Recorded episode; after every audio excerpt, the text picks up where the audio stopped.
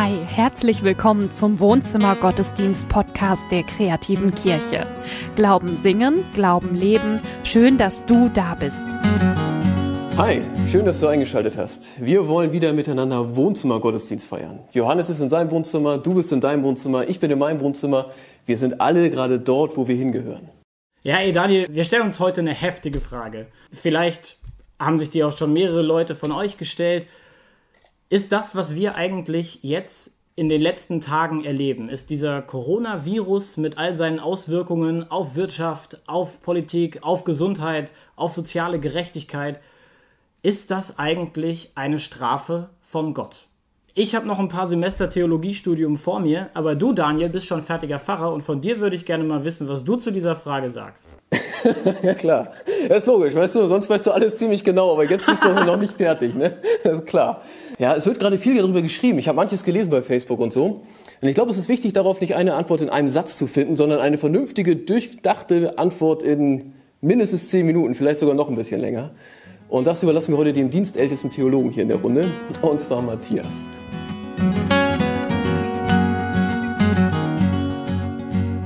Treffen sich zwei Planeten. Sagt der eine, oh, du siehst nicht gut aus. Er sagt der andere, ich habe Homo sapiens. Sagt der erste, kein Problem, ich habe ein Gegenmittel, hier probier mal Covid-19.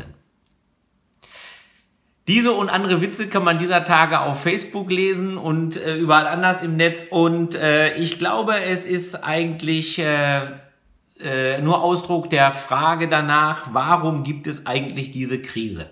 Selbst Menschen, die in keinster Weise im Verdacht stehen, ihr Leben irgendwie mit Gott zu leben, äh, kriegen da religiöse Anwandlungen. Der Planet schlägt zurück, raunte mir neulich jemand zu so als wäre es eine Geheimbotschaft von Mutter Erde, irgendwie ein Geheimwissen. Die Katastrophe hat biblische Ausmaße, sagt die Arbeitskollegin meiner Frau dazu.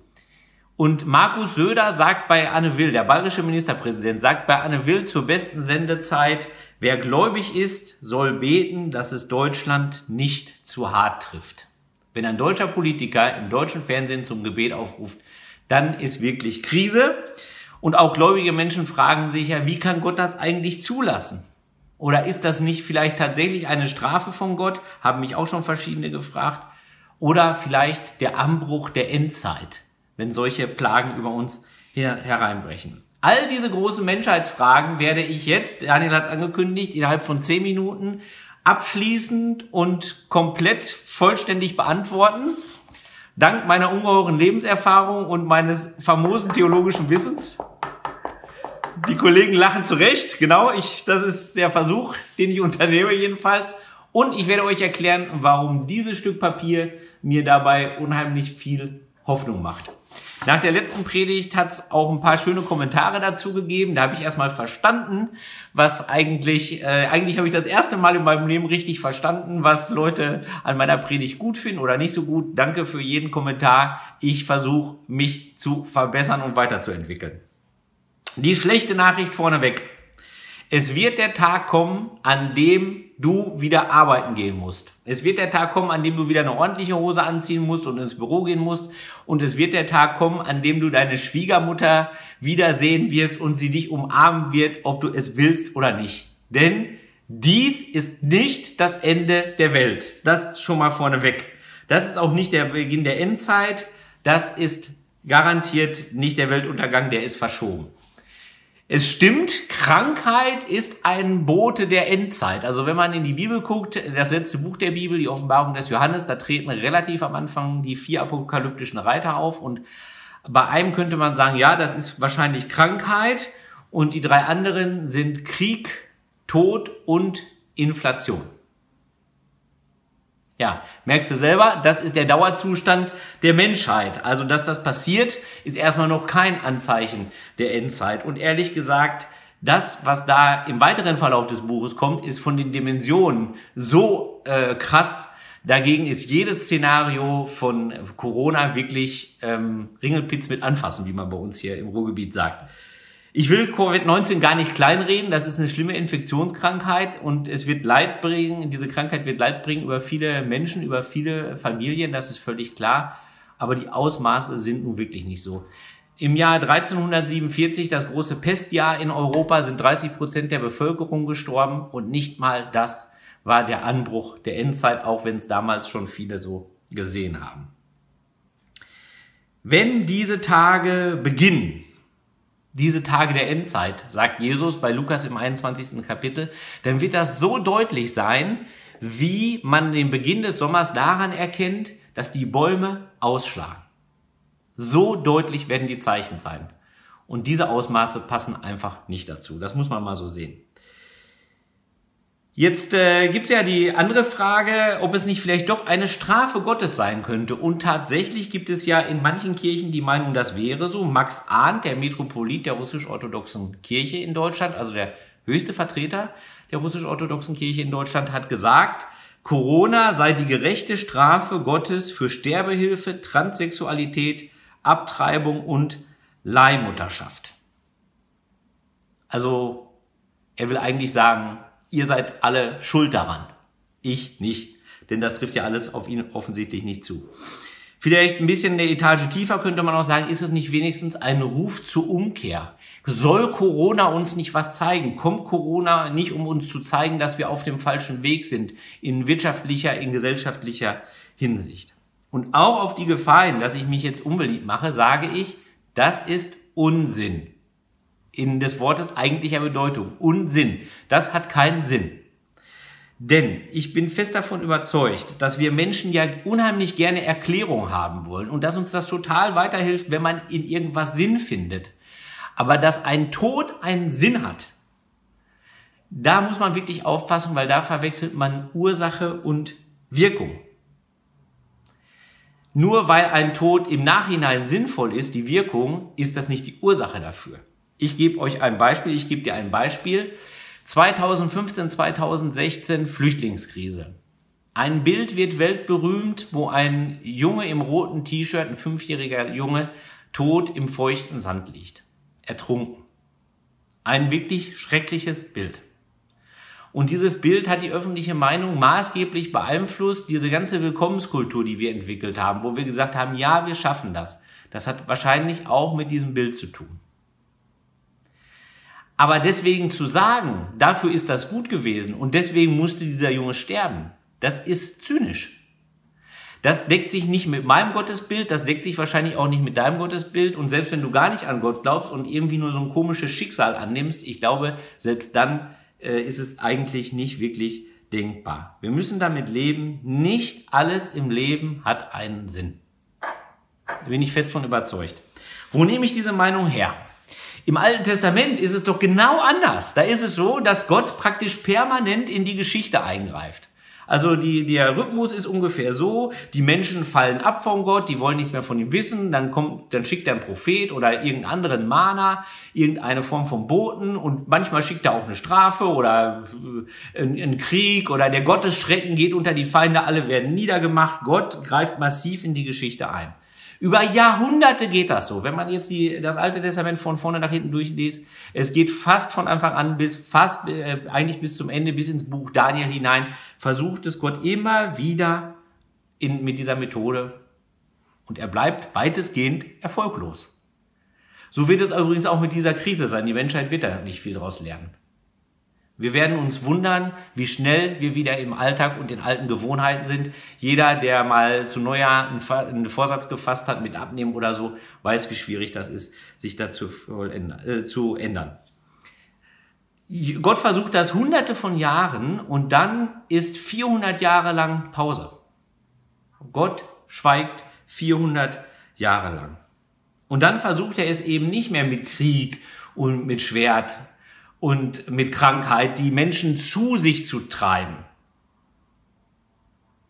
sondern nach diesem Schweigen geht er den Menschen entgegen. Du ahnst es genau, das Kind in der Krippe. Gott unter den Menschen. Jesus als der Menschenfreund. Gott, der den Menschen hinterherläuft. Damit meine ich jetzt nicht diesen, äh, diese Vorstellung, im Alten Testament ist der strafende Gott, im Neuen Testament ist der liebende Gott und so. Das alles ein bisschen zu einfach. Auch Jesus sagt äh, ziemlich krasse Sachen. Aber ich meine, er äh, vollzieht einen radikalen Strategiewechsel. Die Strafe bleibt, aber die Rechnung bezahlt ein anderer. Der Unschuldige geht ans Kreuz. Und das ist deshalb so epochal, weil in der ganzen Weltgeschichte nur da, nur da einmal, einmal, das ist eine Eins, einmal Ursache und Wirkung eines Todes gleich sind. Es ist die Ursache und die Wirkung, dass Jesus den Menschen retten will, dass Gott den Menschen retten will. Deswegen kriegt Maria ganz am Anfang gesagt vom Engel, dein Sohn soll Jesus heißen. Denn was heißt Jesus? Gott rettet. Kommen wir zur letzten Frage. Ähm, wie kann Gott das eigentlich zulassen? Diese Frage wird ja tausendfach gestellt, jetzt nicht nur, wenn Corona ist. Wenn jemand den Job verliert, wenn die Ehe in die Brüche geht, dann fragen wir uns, wie kann das passieren? Gott, wie kann das passieren, dass uns die Liebe verloren gegangen ist? An den offenen Gräbern und auf den Krankenstationen fragen wir uns das sowieso. Was soll das? fragen wir uns. Und auch da müssen wir akzeptieren, manchmal hat es keinen Sinn. Da erleben wir Gott ganz anders, nämlich fern und schweigsam und ganz weit weg und unverständlich und unnahbar. Und das hat selbst der erlebt, der, der, der Gott besser kennt als jeder andere. Jesus. Jesus sagt am Kreuz, mein Gott, mein Gott, warum hast du mich verlassen? Wie kann man das aushalten, dass Gott manchmal so ist? Wir kennen uns ja jetzt schon ein bisschen. Du weißt, was ich über manche Themen denke, du weißt, wie ich aussehe, du weißt, dass ich meine Bücherregale gerne bei Ikea kaufe. Und jetzt frage ich dich, wenn du jetzt von mir nicht alles sehen könntest, sondern nur ein Teil, was wäre dann anders? Wäre mein Charakter anders? Wäre meine Meinung anders? Könntest du mich nicht erkennen? Doch könntest du.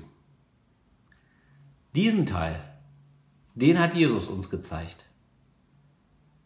Aber wenn man die Hälfte kennt, kennt man das Ganze. Jesus hat uns gezeigt, wie Gott ist.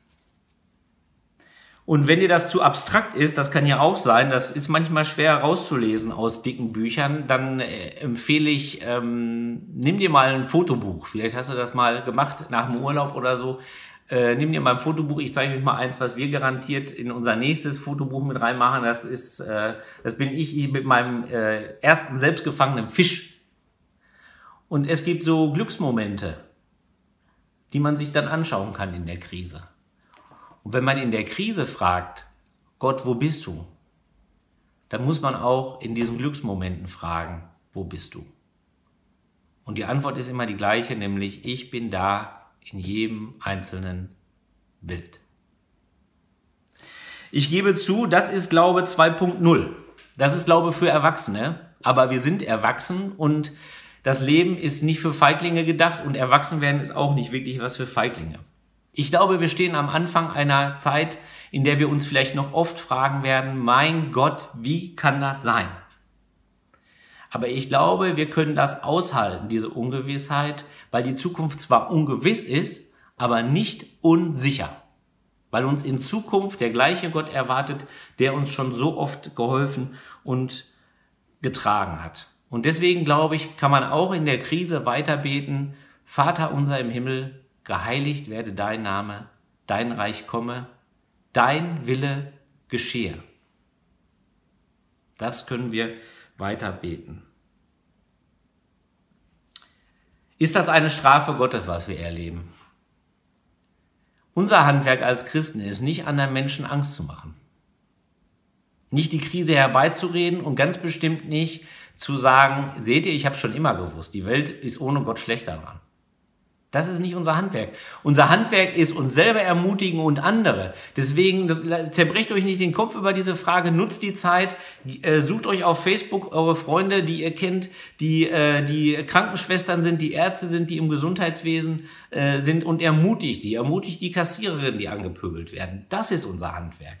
Unser Handwerk ist nicht die Hände in den Schoß zu legen, so nach dem Motto, der Herr wird's schon richten. Nein, der Herr wird es richten, natürlich, aber mit unseren Händen, mit deinen und mit meinen. Und unser Handwerk ist nicht aufgeben. Wir geben nicht auf, weil er uns nicht aufgegeben hat. Oder wie Paulus dazu schreibt, ja, ich bin überzeugt, dass weder Tod noch Leben, weder Engel noch unsichtbare Mächte, weder Gegenwärtiges noch Zukünftiges noch gottfeindliche Kräfte, weder Hohes noch Tiefes noch sonst irgendetwas in der ganzen Schöpfung uns je von der Liebe Gottes trennen kann, die uns geschenkt ist in Jesus Christus, unserem Herrn. Amen.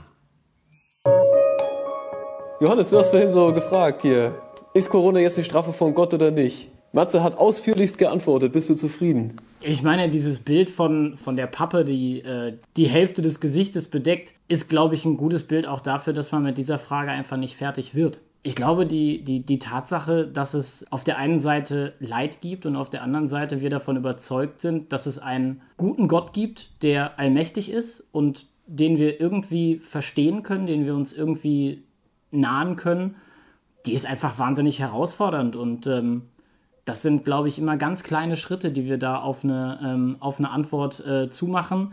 Wenn auch heute von Matze sicherlich richtig gute und äh, wichtige kleine Schritte. Ich fand die Schritte schon ein bisschen größer. also, und die Antwort auch äh, ein bisschen zufriedenstellender. Also ich, hab, ich fand das stark. Ja? Man, äh, Strategiewechsel Gottes. Also ich glaube, kein Alttestamentler oder Neutestamentler, Theologieprofessor würde sich herablassen, so etwas einfach so zu sagen. Aber ich finde, das trifft es total gut. Mhm. Du hast die Geschichte Gottes mit den Menschen im Alten Testament, also im Grunde ja die gute Schöpfung. Der Mensch sagt, nee, nee, ich will lieber ohne Gott. Dann hast du die Geschichte im Alten Testament, wo Gott den Menschen nachgeht und so weiter. Und dann verändert Gott mit Jesus alles. Gott, Gott sagt ja jetzt, er wechselt die Seiten. Ja. Und er nimmt das Leid auf sich. Und danach ist es ja auch so, danach ist ja nicht gesagt, jetzt ist alles super, sondern danach kommt ja Gottes Reich Stück für Stück. Hm. Und wir leben in einer unperfekten Welt. Diese Gottesferne, die wir vielleicht gerade in unseren Wohnzimmern äh, empfinden, diese Lieblosigkeit, äh, die wir in den Supermärkten erleben und auch diese Krankheit und dieser Tod, von dem einige von uns, ob jetzt aus weiter Ferne betroffen sind, weil wir es in den Nachrichten sehen, oder auch ganz nah, weil es liebe Menschen sind, die wir verlieren, diese Gottesferne, die wir dabei empfinden, die ist Jesus nicht fremd. Und das heißt, genau an der Stelle dreht sich das Ganze wieder um, zu sagen, wo, wo dass Jesus dann sagen kann, wo bist du eigentlich? Hier bin ich, genau da. Mein Gott, mein Gott, warum hast du mich verlassen? Da bin ich auch mit drin. Ich kenne das, ich weiß, wie du dich fühlst. Ich habe das auch durchgemacht. Ich habe mir das selber nicht erspart. Und das finde ich, da da explodiert bei mir alles. Das ist. da wird der Theologe glücklich. Ja? Und ich finde, man kann eigentlich auch noch einen Schritt weiter denken, weil Jesus das ja erlebt und auf sich nimmt, ist ja für uns auch klar, dass das nicht der Modus für die Ewigkeit ist. Ja. Wir erleben für die Ewigkeit nicht Gottverlassenheit. Wir erleben für die Ewigkeit auch nicht, nicht Vergänglichkeit und, und Tod und so, sondern wir erleben für die Ewigkeit das Leben. Das Leben, wie Gott es gedacht hat. Das ja. Leben, wie es wieder ganz heil ist. So bleibt es letzten Endes immer noch die Frage, woher kommt das? Wie und wie kann Gott das zulassen? Ja, das, das, das bleibt, ja trotzdem, bleibt ja trotzdem als Frage. Wir sind ja weiterhin mit dem Leid konfrontiert, das wir sehen und am eigenen Leibe erfahren. Aber der Punkt ist wichtig, Gott leidet mit. Ja. Wir hatten letzte Woche, hat Matthias ja Matthäus 25 zitiert, was ihr eine meiner geringsten getan habt, das habt ihr mir getan. Da sagt Jesus das ja ganz eindeutig, dass er gerade bei dem, Mensch, bei dem Menschen im Leid ist er dabei. Ja. Das heißt, der, der Mensch, der heute nicht mit ins Krankenhaus darf, wo ein geliebter Mensch leidet, Jesus steht mit vor der Tür und wartet mit und Jesus ist auch mit in dem Krankenzimmer. Also er ist eben der, also das hat er eindeutig gesagt, er ist, er ist da und er ist dabei.